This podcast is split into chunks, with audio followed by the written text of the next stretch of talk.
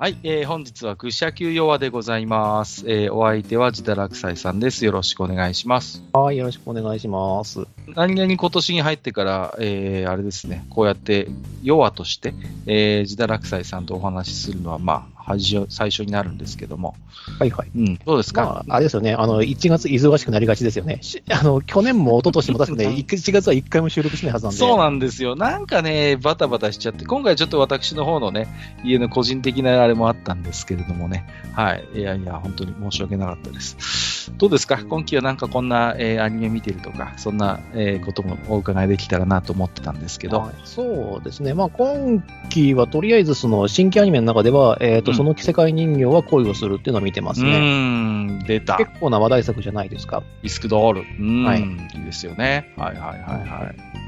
うん。いや、でもなんか、個人的にはなんか、自堕落斎さんのこのアニメ見てるのはちょっと意外な気もしたんですけど、何なんでこう、なんかご覧になるきっかけみたいなのってなんかあったんですか？あ、もともと、そのウ、ウェブコミックかなんかで1話だけ見れたやつがあったんですよね。はいはいはい。で、見て面白いなとは思ったんですけど、うん、えーと、私の中ではコミックスは買わないなっていう結論だったんですよ。ほう。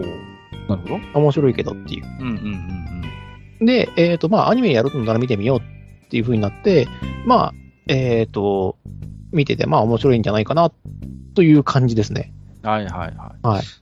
なんていうかな、自堕落斎さんがこう引っかかるポイントをなんとなく考えると、はいそのまあ、主人公はどちらかというとこう、まあまあ、職人語りな部分があるじゃないですか。こうはいひな人形のこう、まあえー、と頭というかこう顔を作る、まあ、頭師をこう目指してるんですよね。はい。うんうん、で、非常にこう、なんていうのかな、こういう職人語りな一面があるんですけど、一方でこう、ちょっと世間知らずというか、あんまりこうね、クラスでは馴染めない感じになっていて、うん。で、一方でもうね、ヒロイン役の彼女はもう本当に、なんていうんですか、スクールカーストでいけば最上位にあった。クイーン B ですからね。まさにね。う。うんんうんまあ、そんな二人がこう、基本はね、決して、えー、こう、なんていうかな、住んでる世界が全然違う二人なんだけれども、みたいな感じでね。うんうん。まあ、だからそういうちょっとこうね、まあ、ある種のこう、ギャップを感じさせるところもあるんですけれども。うん。どうですか？こう、実際アニメを追いかけてて、どんな感想をお持ちなんですか？その辺は。ああ、だからまあ、あの、正直、あの、ほとんどそのエロい部分には期待してないので、私は。なるほど。はい。はいそこに関しては、まあ、あの、評価はの対象じゃないんですけど、これ何が面白いかって、やっぱ私結構ニコニコでそのアニメ見るのが好きで、うん。あの、コメントを見るのが好きなんですよ。あー、コメント見ながらね。なるほど。やるのが大好きはいはいはいはで。いうん。で、えっ、と、すみません、ここから先ちょっとネタバレが入るので、もし見てない方、これから見たい方っていうのは、ちょっとここからはご遠慮していただけるとありがたいんですけれども、なるほど。あの、はい、えー今からいきますね。えっ、と、五条くんがすごい無理をして、えっ、と、コス衣装を作るじゃないですか。はいはいはいはい。あその時に、いや、あの、五条くん社会に出るとそれと苦労するよみたいな話をしてる、うんうんいるコメントとか、あの、いや、そんなことしたら倒れちゃうよみたいなこうコメントをしてる方がいらっしゃったんですけれども、はい。あの、何を言ってるんだろうとしか私は思わなかったんですね。ほう。はい。なるほど。うん何がって。え職人たるもの、一度好きなことに取り付いて自分の限界を超えない限りは絶対上手くなれないんですよ。なるほど。はいはい。だから集中して、寝食削って、命削って、物を作るってことがどれだけ楽しいことかっていうのを知らないのかなっていうふうに思っちゃったのが正直な感想なんですよね。それが今継続して見てる理由なんですけど。なるほどね。はい。うんあの、自堕落斎さんのそういう考え方ってすごい同意できるところがあって、極端なこと言うと、今これやんなきゃ狂って死ぬみたいな、やっぱ瞬間をやっぱり経てることが多いんですよね。その、やっぱり、そういう一つ専門的な何か技能でもって、こう、成していくときっていうのは、そういう瞬間がやっぱ僕はあると思ってて、まあ自分の話に引きつけてしまうと恐縮なんですけど、やっぱり僕もこう、こんな平成のようにですね、書生みたいなことやってたわけですよ、私自身も。こう、文章修行をしたいって思った時に、すごいこう、まあ、憧れてた師匠みたいな人がやっぱりいて、で、その人のカ持ちみたいなことをやって、で、まあ、昼間はそれでお金にならないわけですよ。で、僕は何をしてたかっていうと、あの、夜に、あの、警備員のバイトして、あの、暮らしてた時期が何年かあるんですよ。もう、だから、あれなんですよね。本当にこう、1日の睡眠時間1時間2時間みたいな世界で、昼は先生についていろいろと、あのーね、こう、カバン持ちさせてもらって、夜は自分のバイトしてみたいなさ、まあ若かったからできるってあるんですけど、それでもやっぱりなんかこう、むちゃくちゃ今思えば大変だったんだけど、でもめちゃくちゃ楽しかった時期なんですよ。で、そう考えると、やっぱり、ジダさんの言うように、そういうこうめちゃめちゃ無理してなんか真剣に夢中になって取り組む時期って、結構リアルでもあるよなって思う。決してそのアニメの誇張された世界としてそれがあるんじゃなくて、割とそれってリアリティのある話であって、うん。だからそのジダさんのおっしゃってることってなんかすごいわ納得度は高いかなと思ってるんですよね。ジダさん、ジダさんにしたってやっぱほら、そそれこそ技術でね、腕で持って飯を食ってる人間じゃないですか、やっぱり。まあ一応、その、マス的には座らせてもらってはいますけども、うん。だってやっぱりジダさんだって修行時代があったわけでしょ？はい。うんあちょっと私はちょっと特殊な事例なんで、修行ではなく、ぶっつけ本番だったんで、どちゃくそ苦労しましたけど、ああ、まあね。うん。でもやっぱりさ、何が、何を差し置いてもそれに取り組まなきゃいけない時期っていうのはやっぱあったわけじゃないですか。はいはい。うんうんうん。でそれってだから決して、こう、アニメならではの脚色のされた、誇張された世界の話でも実は何でもないんですよ。うん。だからまあそれが非常にこのアニメの場合は、まあ一つこうこうコスプレのそういうまあ衣装であったりっていう、まあこう非常にアニメ的なこう親和性の高い、えージャンルの話になってるんだけれども、その実、まあその一つ皮を剥がしてみれば、割とこう普遍的なビルディングスローマンにはなってるのかなとは思います。まあコメディ的味付けが強めではあるけれども。もちろんそうではあるんですけども、うん結局そういう、えっ、と、情熱というか、あの、どうしていいかわからないみたいな悩みっていうのは、一度自分でぶつかってみないと、うんうんうん。うん、どうにもならないんですよ。そうそう。で、それでもし逃げるんだったら普通の生活をすればいいんですよ。うんうんうん。そうね。普通に社会人として。それか、うん要するにその、えっ、と、趣味として楽しむという、はいはいはい。うん職業にしないっていうこと。うんうんうんでやっぱその技術で食うっていうことは、あの、どうしても抜けられない沼みたいなものに足を突っ込んでって、うん歩いていかなきゃならない時間って存在するので、そうなんですよ。はい。でそれを、例えばその高校生の時にできるって結構幸せなことだと思うんですけどね、私は。いやー、幸せなことですよ。うん、そういうものを持ってる、打ち込めるものがあるっていうのが、うん、非常にね、うん、いや僕も幸せなことだと思うし、多くの人間は自分が何者であるかなんてことは高校の時には全くの手探りであって、うん、あのー革新的なそういうものを持ってるって、まあアニメの世界ではよくあるシチュエーションなんだけども、そうそうないことでね、本当はね。うんそれがなんか、大学とかあるいはこう就職して、なんとなくこう見えてくるものがある時が就就職して、普通の社会人になって、自分がやりたいものは何だったかって初めて分かるなんていうパターン、死ぬほど聞いてますからね、こっちは。いやいやいや、まあ、その辺ちょっとね、ジダさんとか僕は、それからはちょっと当てはまらないけど、当てはまらないですからね。私はもうすでに生まれた時からこの道でしたから。いや、僕なんかでもやっぱり、我々の時期ってすごい就職氷河期で、こう、はい全然、こう、なんていうの、こう、一般的な就活でこう勝ちが見えないっていうか、出口が見えないような状況だったわけですよ。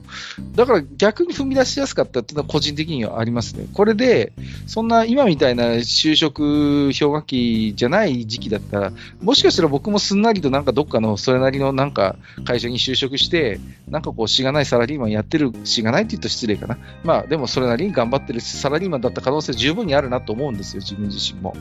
ところがまあ普通にやっても就職できない時期だったんで、そ うそうそう、これはもう自分がやりたいことを割り切ってやっていくっていくしかねえと思って、僕は文章収容に入ったので、うんやっぱなんかそういうのはありますよね。あります、あります。だから、すごくね、やっぱこの主人公の五条くんはね、あの、職人に向いてるんですよ。うんうんうん。何であれ何であれという。そうね。うん。で、なんていうのかな、そういう、こう、ある種世間から切り離されたというか、こう、一つこう、自分の世界があるからこそのことでもあるのよね、そういうことっていうのは。ああ、そう、そうなんです。な俺がちょっと五条くんにすごく共感するっていうのは、うん。あの、えっ、と、綺麗とか美しいっていう言葉を、うん。えっ、と、愛に使いたくないっていうふうに言ってるんですよね。はいはいはいはい。自分の中ではその心が動いた瞬間、その感情がは激しく売りぶされたものに対してのみその使いたいんで、あの、簡単にか、あの、えっ、と、普段使いで使うような言葉ではないっていうふうに思ってるっていう、そのね、意識すごくわかるので、はいはいはい。わかりますよ。その、五条くんが取り組んでいるものって、要は人形の頭師なわけじゃないですか。はいはい。だから、もともと、その無機物、命のないものに命を吹き込むことをしてるんですよね。はい。うん。で、このアニメの面白いのは、一方で五条くんが取り組まざるを得なくなったコスプレの世界って、実はその逆で、生身の人間が演じてるんだけど、ある意味、コスプレの世界って突き詰めれば突き詰めるほど無機物、人形に近くなってくんですよね。完璧なコスプレイヤーってある意味、こう、非常にこう、人形に近くなっていくじゃないですか。こう、ある種の人間としての有機性みたいな、そういう生々しいものをどんどんどんどん削り取っていて、なんか本当によくできたドールだなっていう世界が一つあるじゃないですか、コスプレの世界って。突き詰めそこのね、交わりが面白いのよ、その、なんて、彼が目指している頭しは無機物のものを有機物というか、うんに命を吹き込むもの。コスプレの世界って逆に突き詰めていくと、生身の人間がどんどん無機物的なものになっていくっていう、そこのね、なんかこう、クロスする部分が、この話はよくできてると思います、構造的に。うんはい。いや、いい話ですね。うん。結構好きなんですよね。だからそういう意味では、あのー、どちらかというと、あの、僕は五条くんが好きなので見てる感じですね。いや、自堕落斎さんの言ない方でいいと思います。はい。ありがとうございます。あとどうですか？今期こんなアニメ見てます？なんてあ、まあ、こんな、このアニメ見てますっていうか、まあ、鬼滅の刃見ますよねっていう。あと一応収録ベースで次回で最終回ということで、はい。えー、遊郭編がそろそろ、まあ、終わるわけなんですけれどどうも、なってしまうのかと。いやーね、漫画全部読んじゃってるんで、なんとなく分かってはいるんですけれども、はいうーん、どうなんですかね、こう、いろんな、まあ、大人気のアニメなんで、はい。いろんなね、こう反応も、おのずと目立つものにはなりがちなんですけれども、うん。まあ、うちはね、あれですよ、こう、息子が夢中になって、まあ、見てますし、うちの妻はあんまりアニメとか普段見ない人なんですけど、はい息子に付き合ってしぶしぶ見てるうちになんかハマったみたいで、最近は。はい。なんか、びっくりですよ。あんなにアニメに興味のなかったうちの妻が柱の名前全部いるようになってますからね。あええー、と思っても。はいはい。あの、難読名字の、そうそうそうそう、オンパレードですけど、本当にさ、うーん、まあ、なんですかね、こう、ある種典型的なジャンプ漫画ではあるのよ、あの話っていうのはいやさ。何にも外してないよ。あの、王道の話なんですよね、ジャンプの。うん、本当にいかにもジャンプ的な、本当にこう、王道のバトル漫画をやってるんですよ。で、これ、以前もちょっと弱かなんかで喋りましたけど、原作の作画って決して綺麗なわけではないじゃないですか。はい。こうね、どちらかというと、こう、あのー構図的にも、キャラクターの造形的にも崩れてる場合が多くて、まあ、味のある感じですよね。味のある感じになってて、まあ、それが、あの、漫画のまあ魅力にはもちろんなってるんだけども、それをこう、あアニメの会社が奇跡的なクオリティで 作っているので、まあ、やっぱ、あもともと原作も人気ありましたけど、やっぱアニメ化で化けた印象はすごい強くてね。うん。割と今回の遊郭編も、うんやっぱ作画がすげえっていう反応がどうやら多いようなんですけれども、はいはい。うんうん。いや、まあ、そうなんですけど、はい。ただ、あの、これ、良くないんですよ。よくない。ほうほうほう。良くないんですよ。あの、テレビアニメであの作画やっちゃダメなんですよ。そうね。そう、確かにそうかもしれない。あのね、うんただただハードルが上がっちゃうだけなんで、はいはいはい、はい。あの、特に、あの、えーっと、気合を入れる回が、その、ワンクールとか、その、ワンシーズンの中に1話あるのはいいんですけども、はいはい、あの、戦闘の連続なんで、やっぱそういうシーン結構な、あの、ちょいちょいちょいちょい入ってきちゃうんですよね。はいはい、そうあで、すねそうなる、と、じゃあ次作るときにどうするんだっていう話になっちゃうじゃないですか。うん。うんそうね。うん。わ、かるよ。うん。だって、毎回毎回基本劇場版のクオリティで作っちゃってるじゃないですか。そうなんですよ。だからそれはね、ちょっと良くないんじゃないかな。だから、あの、あんまり言いたかないんですけど、手抜いてもいいんじゃないかなっていうところはあるんですよ。うんうんうんあーその気持ちはすごいわかりますね。うん。うーん、そうですね。あのーなん、なんていうのかな、こう、いや、本当奇跡のようなアニメではあるんだけれども一方でこうワンピースがあるわけじゃないですか。ずーっと続いている日曜の、ははいいはいあのーお昼ぐらいにやってる、フジテレビでやってるパターンがあって、ある意味のそのジャンプ的な王道の作り方ってあのワンピースの作り方なんですよね。で、まあ、あの単純に比べることはできませんけど、ワンピースのアニメって、それこそジダラクサイさんが言うように、いい感じに手抜いて作ってんのよ、あれって。あそうなんです。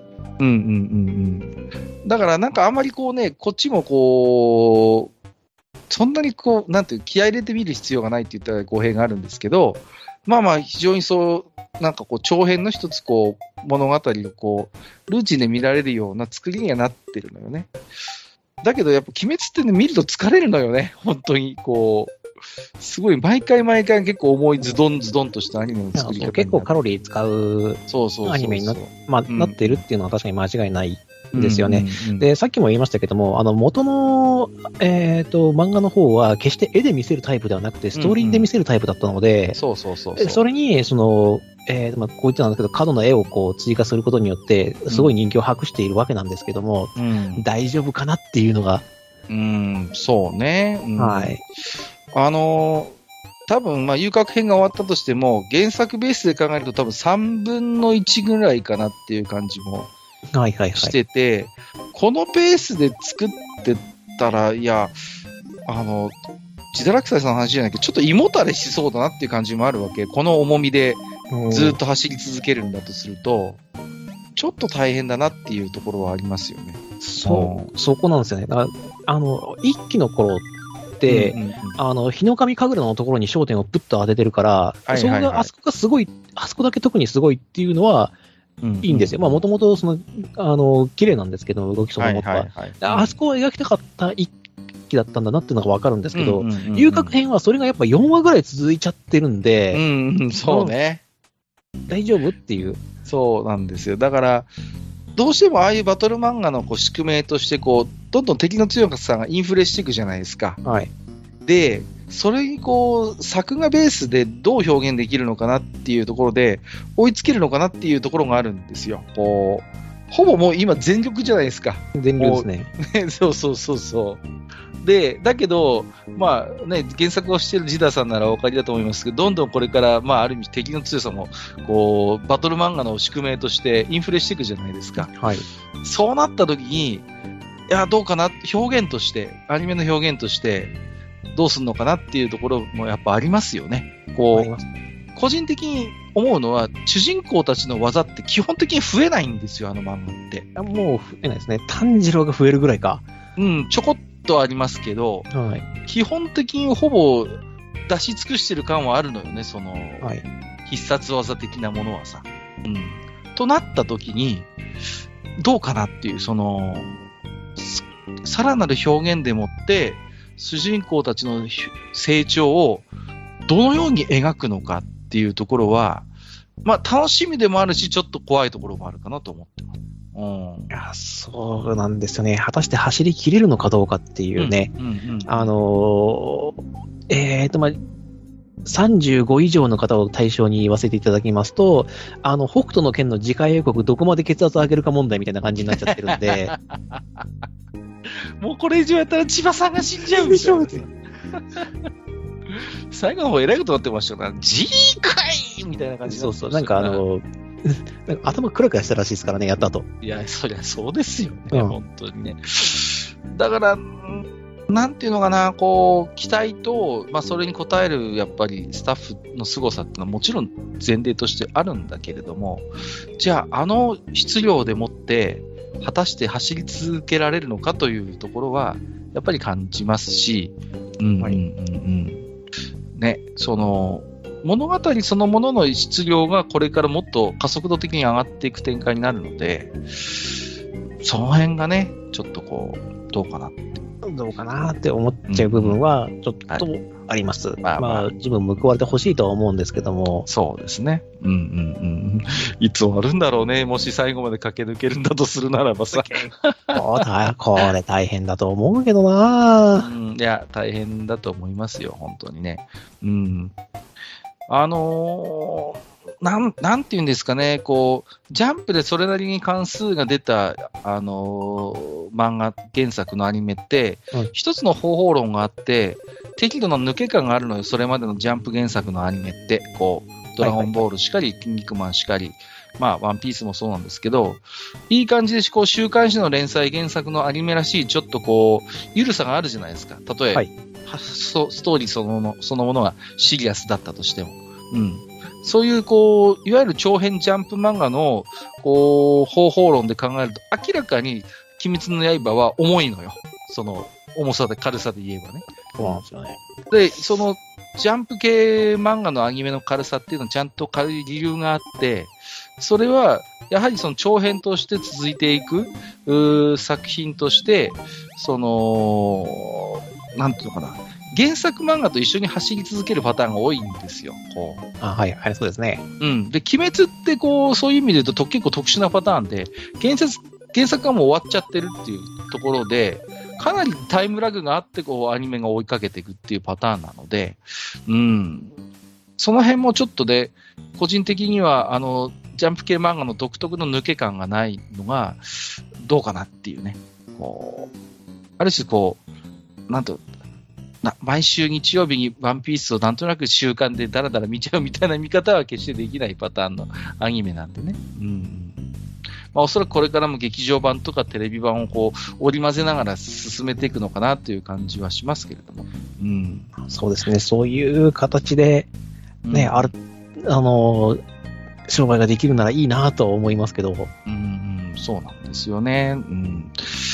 で、まあね、ちょっとネタバレっちゃなんですけど、もうバタバタ死んできますんでね、これから。こうそうです鬼滅が決定的に違うところは、その死者が出るってことなんですよね。そうそうそうそう、死ぬんです。はい。もうね、本当に気持ちいいぐらいにみんな死んでいくので、もうね、その辺、どうですかね。うん。まあ、ちょっとね、また、えー、このおそらくこう、続いていくと思うんでね、展開としてね。そうそう。だから、あの、最終になってくるともう本当に人為的にもギリギリになっていくので、うんうん、そうなんですよね。だから、その辺がね、どうですかね。うん。そうね。お互いをそのすり減らしていって、ここで無残を逃すと大変な、うんあの、最悪の結末、うん倒せる人間がいないまま、無残だけが生き残るっていうんううんうん可能性になってしまうところまで行ってるので、そうなんです。すごい引き引き算のアニメなんですね、あの、鬼滅の刃って。あのー例えばドラゴンボールにしても、まあ、ワンピースにしてもそうです。基本的に足し算のアニメなんですよね。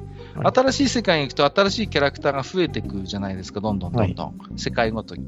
でも基本的に鬼滅の刃って、特に主人公サイドはそうですけど、もうできってるのよね。こう出るべき人間はね。そうそう、ほとんどいないと思います。あの、新規で出てくる陣営って。そうなると、もうもう、基本的にどんどんどんどん引き引き算で、あとは本当に やっていくので、その辺こう、なんていうのかな、シナリオライターとしては、どうやってモチベーション維持するのかっていうのがすごい逆に見ものでね、こう、はいはいはい。一番ね、簡単なんですよ。新キャラ出すのが一番こう、ある意味、あの、手っ取り早いこうブーストがかかるんですね、お話としてね。うん。だけど、それがすごい限られてる展開になるので、うん。まあ、その辺がね、こう、まあ、うまくできてると思う部分もありますよ。ひ一つのタームごとにちゃんと、こう、着目する柱みたいなのが、こう、ちゃんと決まってますからね。登場してるとはいえ、まあまあ、その人キャラクターを深掘りするのはそれぞれのね、やっぱシーンでそれぞれの柱の活躍する場面があるわけだから。うんまあ、。そうですよね。で、あと、あの、いい点が一つあるとするならば、あの、強さのインフレがないとですね、全体、世界全体のインフレがないんで、そうそうそう、それはありますね。うん。だからね、これであの、こう、鬼殺隊の柱全員を、もう凌駕するぐらいの、こう、新しい柱みたいなの出てこないのでね。そうそうそれはね、あのね、弟さんがいらっしゃるんで、はいはい。あの、お兄様、おお兄さんを追ってる弟さんがいる、そう、兄より優れた弟がいるので、ね実際にいるからね。えそうそう、そこがいるので、まあ、作中最強という。存在が、まあまあ一応無惨様、敵方には無惨様というのがいて、そうですね。ね、うん自殺隊の方にも実はその、そうなんですよね。はい。そんなのが、まあ、ちらっと出てきましたけどね、今回もね。はい、これ出てきましたね。はい。えー、というところで。あとはまあね、ずーっと追いかけてるのところでは、まあ、代々をね、もちろん。はい、もうね、今からもう山場山場山場しかないので、だから、ある意味ちょっとこう、鬼滅と代々っていうところも、まあ、あの、面白いんですよね、比較論としてはね。割と構図として似てる部分もあるじゃないですか。こう、はい、そうですね。うんうんうん。ある種、その敵の一つこう、序列というか、一つこう、組織みたいなのがかっちりしてるっていうところもあって、鬼もああやってこう、ね、無軌道に振る舞ってるように見えて、あんなちゃんと序列をきっちきっちり決められちゃってさ、無惨様によってさ。ある種のそういうなんかこう、形組織に当てはめられてるっていう部分がそういうところってちょっと大々的な部分と一緒でなところもあるし、うん、何よりやっぱりこうね、ちゃんと必殺技を名乗るっていう、こう、土定番のあたりも、まあ、まあ、伝統的な、そこはね、もうジャンプ伝統なので、ねあの、まあ、子供が真似してなんぼですよ。まあ、本当にそうだよね。あそれはもう何でもなんぼです。あの、俺らも散々やってるので大丈夫です。そうですね。そういうところはありますけど、まあ、はい。またね、でもちょっとこう、まさに代々の方は、あのーまだまだちょっとね、はい、これから美味しいところがいっぱいありますここからもう山場しかないのでね。いやー、本当にね、こう、大々のこう、盛り上げ方って、なんかこう、途中途中にこう、ふっと緩む瞬間があんまないのよね。こう、鬼滅にしたってある種ちょっとコミカルなシーン挟まったりするじゃないですか。いくら真剣なシーンでも。でも、大々って不思議なことにそういうところがあんまないのよね。後半になればなるほど。こう、あああ、あとそのコミカルじゃなくて、あの、なぎにするんですよね。あー、はいはい、のはい。展開を。うんうんうん。笑わしに行かせないじゃないですか。こう、コミックな感じにしないで。そうそうしないんですよね。スッとこう、静かにさせるっていうの、うんうんその中あで、の？そのキャラクターの内面とかを掘り下げたりとか、そうそうそうそう。うん。そうなんですよね。そういうので非常に巧みですね。いやー、うんやっぱ三条先生すげえなって。ああ、もう多分ね、何百回と読み返してるんですけど、はいはいはいはい。やっぱり、うん、勉強になるとこが多いなと思いますね。あの方法論ってでも考えてみると、鬼滅にもちゃんと受け継がれてるもんね。バトルの途中に挟むじゃないですか。はいはい。うんうんうん。一緒なのよね、そう考えるとさ、そういう作り方って。こう。だからなんか本当にジャンプ的王道バトル漫画を、まあ、まあ代々受け継がれてるんですけど、やっぱああいうこう、代々ってその本当真ん中を行く作品だし、本流にある作品なんで、うんうん、そうなんまあそれを継承してるのがやっぱ鬼滅かなっていう気がしますよね。うん。そういうところはありますよね。ああいうこう敵が散り際にこう、階層が挟まるじゃないですか、その、はいね、悲しい過去が。あの辺のそう、悲しい過去がっていうのはさ、敵とはいえそういうやっぱり、ちょっと同情を誘うような、やっぱりこう実は背景があってみたいなさ、そうそうそうそう。かと思えばさ、本当に絶対悪みたいなやつも出てくるしね、こう割と。そうね。そういうところもまそうそうそうね。やっぱそのね、あ、味ですよ。その、やっぱね、その分かりやすい敵役っていうのはね、やっぱいいですよ。うんいや、いいよね。そういう、本当に、なんて、悪に徹する悪みたいなのって、すごい実は魅力的でね。うん。まあ、ちょっとまた代々はね、もう少し寝かせようかなと個人的には思ってますね。はい思って。ますね。ああ、なるほど。はい。ああ、まあ、ただね、あの、やっぱり、その、現代に見ているその視聴者の方々、特にはその若年層、えっ、と、まあ、小学生とか中学生のみならず、えっ、と、20代の方たちの視聴になると、やっぱ俺たちとずれてるなっていう部分が結構ありますよね。あ、そうですか。はい。なんか、感じます、そういうところ。すごい感じます。あの、何よりもびっくりしたのは、やっぱりそのリアクション、あの、結構リアクションのえー方たち、例えば外国人とか日本人とかのリアクターの、ね。えーと映像を見ながらやるんですけれどもう、ん。あの、ああ、ずれてるなって思うのは、あれですね、あの、知らなかったのか、大魔王からは逃げられない。にノーリアクションなんですよ。はいはいはいははいい。あれは、ちゃんとドラクエ3と4をやってないとわからないんですよ。うんうん。あれは、ねあの、あれの引きをされた時、俺たちがどれだけ絶望したか、紙面の時に そうね。それだって我々はリアルに体験してることだからね。体験してることなんで。うんうんうん。ある、あるやつは、あの、確かにそうだよねっていうし、あるやつは、あと6回逃げるんだ、ポップっていうふうに言うわけですよ。そうね。はい。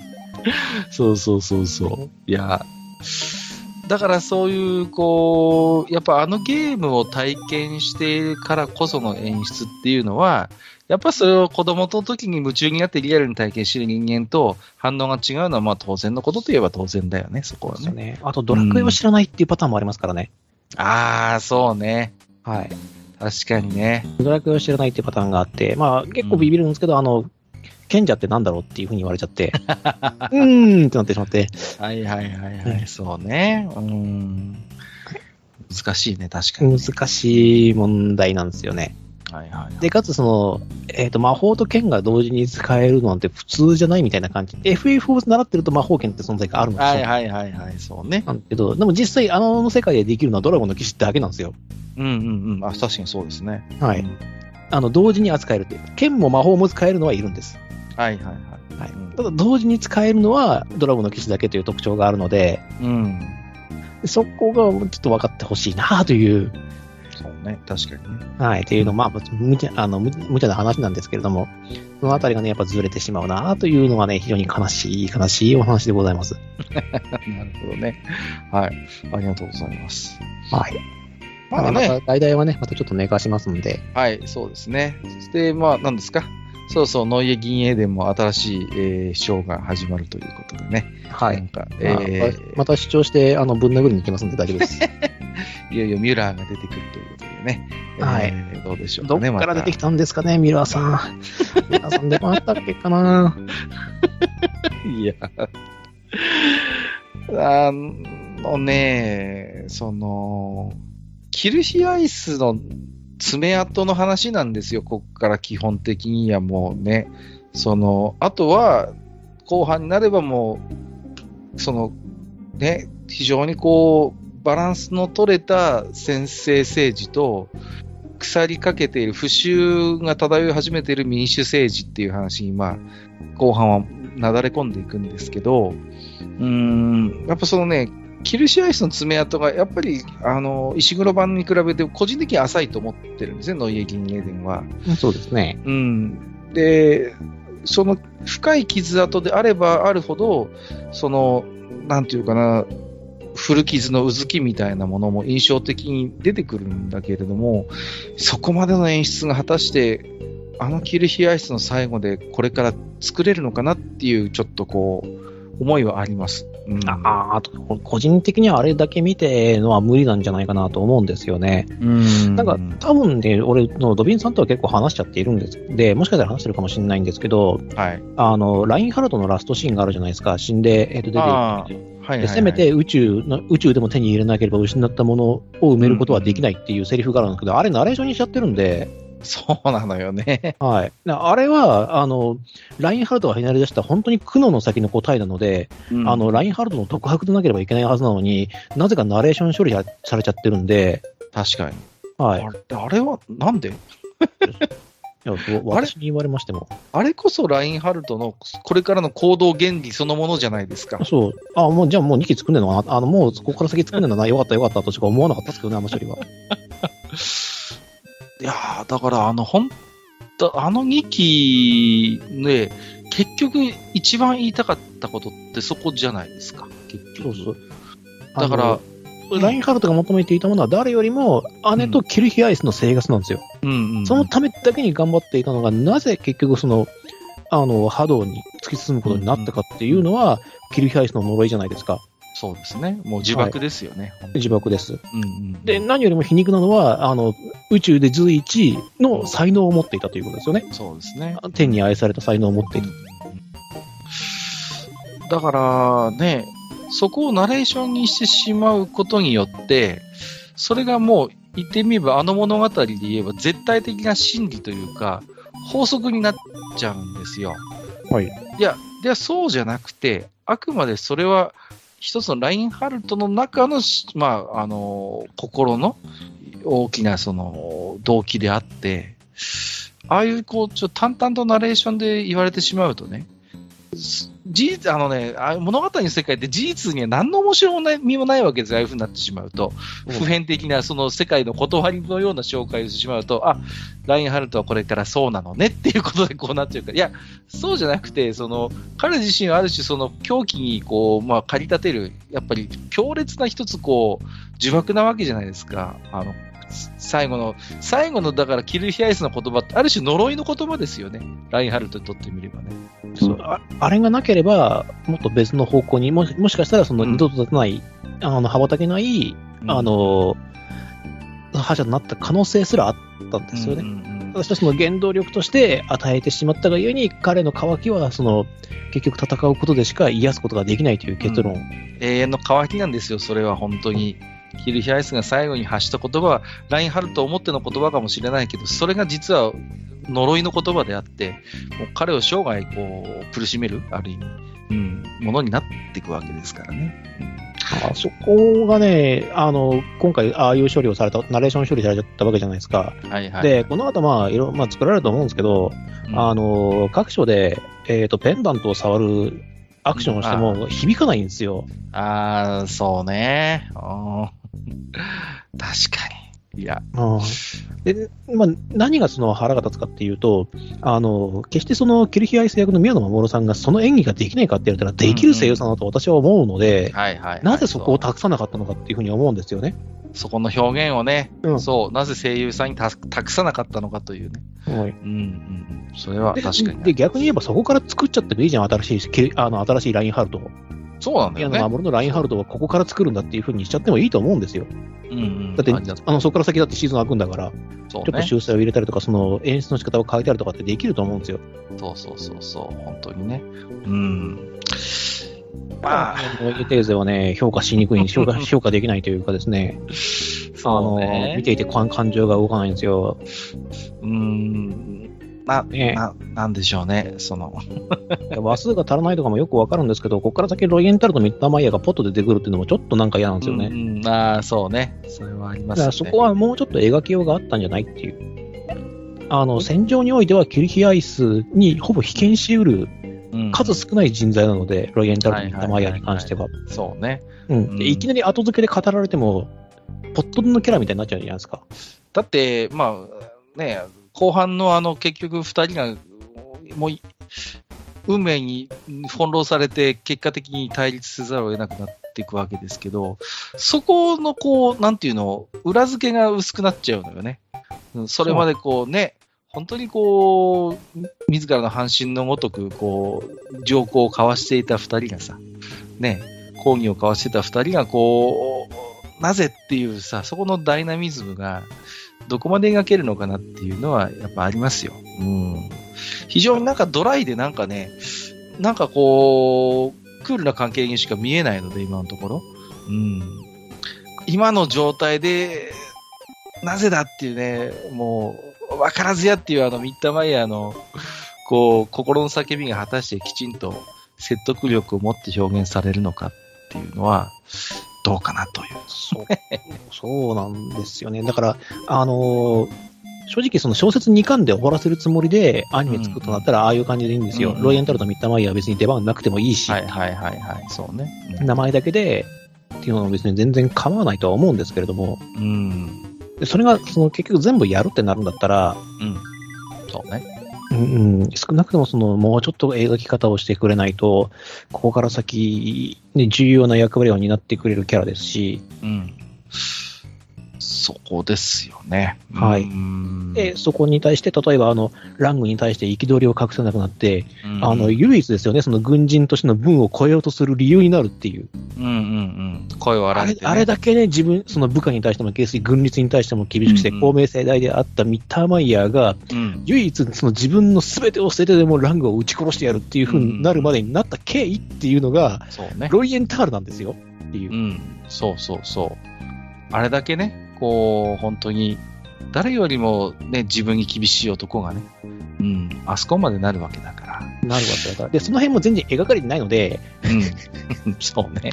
はいや、ねあのね、だから、石黒版の何でもなかったようなシーンが実はすごい大事なのよね。こう、環境でちょっとこう、ふと雑談をしたりとかさ、こう、それこそバーでちょっとお酒飲んでるみたいなシーンがさ、要所要所に挟まるじゃないですか。はい、すね。で、そういうこう、なんていうの？あの、ああいうこう、将校たちの日常みたいなシーンがすごいカットされてんのよ。で、確かに本筋には絡まないかもしれないけど、ああいうこう、将校たちの日常みたいなものがポッとポッと挟まることによって、そこにすごい説得力が出てくるわけじゃないですか。はいはい。こうね。うん。そうなんですよ。だからね、もう、ものすごい好きなシーンがあって、はあの、すあの、双璧相打つの時に、あ、もうクソみたいなネタバレ、今ネタバレしてますけど、い。ええあの、双璧相打つの時に、あの、忙しいところすまないな、ミッターマイ、あの、ロイエンタールって、何、うんうん K のためだったら、この、あの、いつでも時間を空けるさっていう、あのセリフがどれだけ尊いかっていう。本当にね、うんそこの尊さですよね。そう出すたもめに、そう、本当にただバーで話しかけるかのごとくこう話してるんですよ。う、うん、そう。あの瞬間だけはこうさ、あの頃のロイエンタルとミッターマイヤー一瞬だけなるじゃないですか。そう。かわあの結局その反逆者と討伐者であるにもかかわらず、彼らの心は結局変わってないんですよ、そこに関しては。そうそうそうなんだよね。そのまま戦い続けるんですよ。で、そして、それをお互いが、あの、望んでもいなくて望んでもいるんですよ。うん。そうミッターマイヤーとロイエンタールの信条としては戦いたくないんだけれども、うんえっ、と、戦闘指揮官将校としてのロイエンタールとミッターマイヤーは、お互いをお互いと必要としてる敵なんですよ。そうなんそこがね、業が深くて非常に良くてっていう。そうあ、の結局ね、あの、生きる理由になっちゃってんのよ、お互いがお互いをさ。あいつがいるから俺は生きていけるみたいな存在になってるじゃないですか。で、皮肉なことに、お互いが味方であった頃がそうだったのに、お互いが敵と味方に分かれても、お互いがお互いの生きる理由であることは、いささかも変わりがないのよね。そう、そこがね、本当にね、尊い関係なんですよ。だからこそ、こう、あれだけでいい、いいシーンになるんですけれども、ええーと、残念ながらこのまま続いても、あの、なんだろうな、あの、僕の打眼がただひたすらこうちっちゃくなっていくっていう、どんどんはい。どんどんこうね、ちっちゃくなっていくっていうだけなので、悲しい感じですね。あと、あれだっけあの、ビッテンフィールドとかもとちょちょっとずつ猛進な感じって出てましたっけ？なんか今のところあんまりないよ。ないですよいね。やもうちょっと出してもよかったんじゃないかなっていう。うん。なんかセリフこそなんかちょっとなぞってますけど、うんなんかあんまりこう、イノシシ武者的なこう、要素は、それまであんまり出てこないですよね。うんうんうん。そうそうそう。そうなんですよね。で、あの、まあ、実際、ね、あの、あの、おバカキャラみたいに書かれてますけども、うん実際その将校としての、あの、能力めちゃくちゃに高いんで、ビッテンフェルトは。そうそうそうそう。ね、本当に。ちゃんと止まるとこには止まれるし、うん、ただ突撃し始めたら止まらないっていう。そうなんですよね。そうなんですよね。それはまあ、さっきもあの、双璧アイウスでも言いますけど、あの、初めて、受けてみて初めてわかるなっていうふうに、うんうんうん。うん、ビッテンフェルトの突撃を受けて、ロイエンタルがこう感服するみたいな、そうね。ね話もあるので、まあそのあたりもね、ちょちゃんと書くんだったら書いてほしいんですよね。そもそもその帝国側の人材が豊かであるっていうのと、うん。そこに対抗できるからこそ、ヤンウェンリーの価値が上がってくるので、そうなんですよね。あそうそう、いまいちこう、なんか人の凄さがちょっと伝わりづらいんですよね、キャラクターの。はいはいはい。そう、そうね。それはありますよね。うん。すいません。まあ、ね、以上、えー、おっさんたちの遠吠えでしたというところ。はい、遠吠えでしたということなんですけど、すみません、ちょっと最後に一つだけいいですか？はいはいはい今回。アニメじゃないんですけれども、うん。あの、すみません、あの、ジャンプの漫画なんですけども、あの、はちょうど、えっ、と、収録ベースで言うと、えっ、と、今週のジャンプで終わりました、あの、破壊神マグちゃんっていうのがあるんですけども、大変良かったです。はい、大変良かったです。私、これで単行本買う決意がつきました、全巻。はいはいはいはいはい。いいね。わかるよ。はい。わかります。わか素晴らります。しい。よき、よき、よく終わらせてくれた。こんなに綺麗な終わらせ方は久しぶりに見た。気持ちがいいっていう。ね、本当に元気なんですよね。ある意味、こう、あの、よくできてますよ。できてるんです。うん。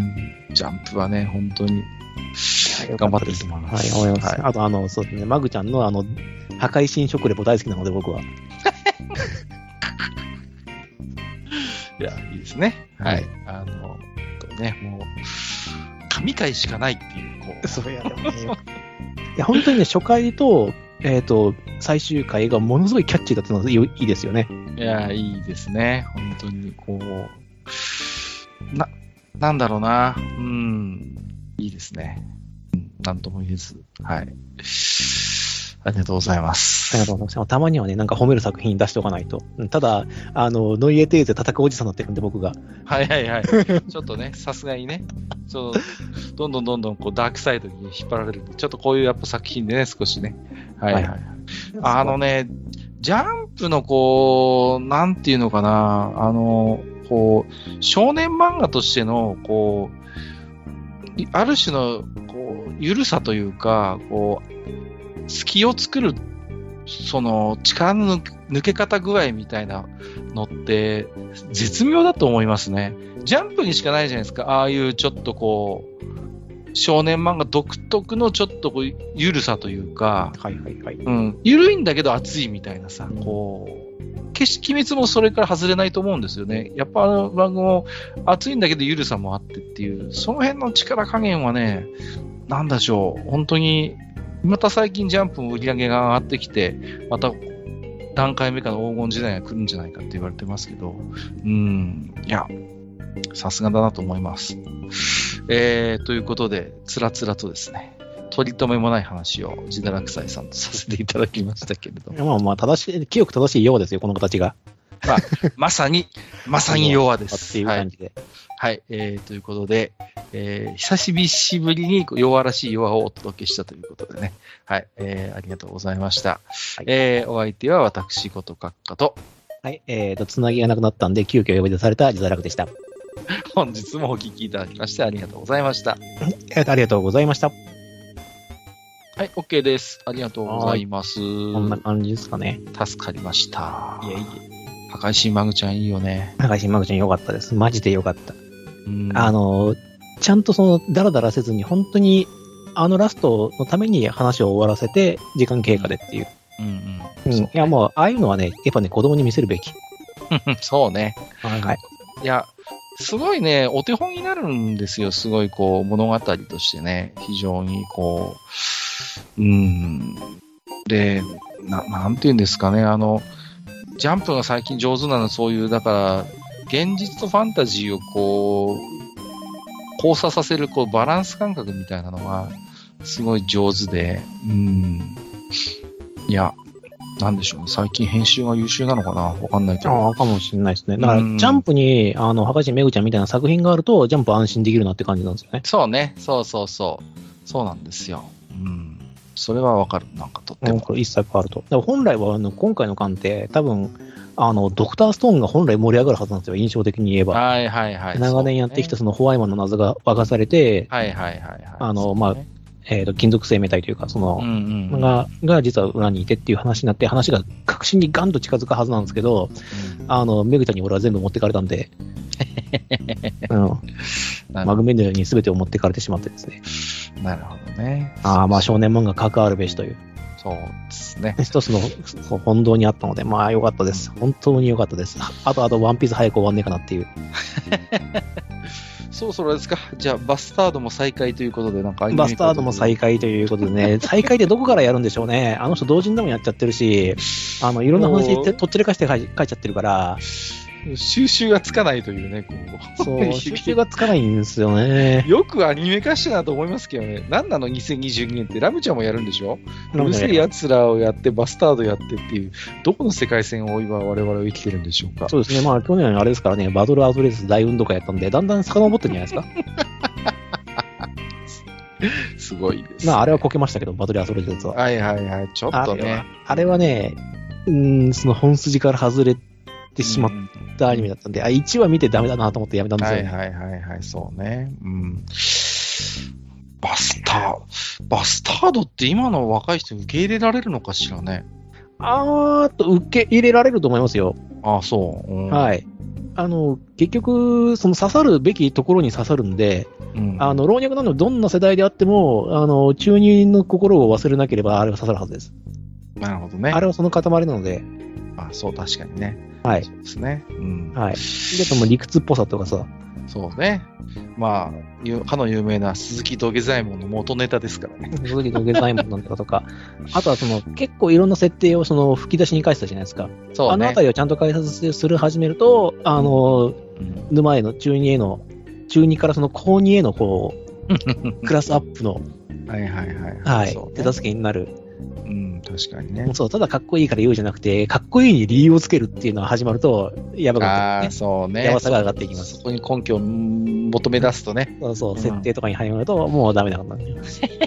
本当に。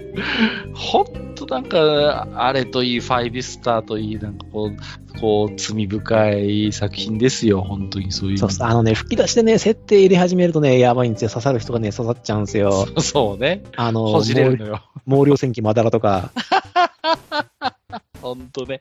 あ、なんかあの一連の系統ありますよね、なんか。こう、あのあの時期に流行流行ったっていうか、そうそうそうそう。で、で、こう、本当に凝り始めるって、本当あの、原作者のそういうこだわりに、真面目に付き合えば付き合うほど沼にはまっていく。沼にはまっていくっていうね。そうそうそう。話半分に聞いてりゃいいのにさ、一生懸命追いかけ始めるともう、もう後には引けないって感じになりますからね。はい、えーと、ありがとうございました。もう実際好きなんですかね、バスタード。いやー僕も好きですよ、やっぱり。うん。ああいう時期って、まあ、男の子ならやっぱある、ある種、こう、誰もが通過する部分にあると思うので、まあ、だからそこにこう、サクッとはまってくるし、まあちょっとね、確かに内田さんの言うように、とっちらかり具合はちょっとしょうもないですけど、最終的にはどっちらかりぐらいはしょうがないですけど、うんうんあの、珍しい、あの、魔法使い主人公なので、そうね。とはいそうそうそう。ダークシュナイダーからいないバースぐらいなんで、そうね。はい少ないもんな。うん。本当に。まあ、理由になるとないですよね。あの、悟空みたいに、なんか新しい必殺を使うんじゃなくて、新魔法ってなると、なんか、それはそれで違う感じにするんですよね。そうそうそう。新鮮だったのよ。それはそれで。うんうん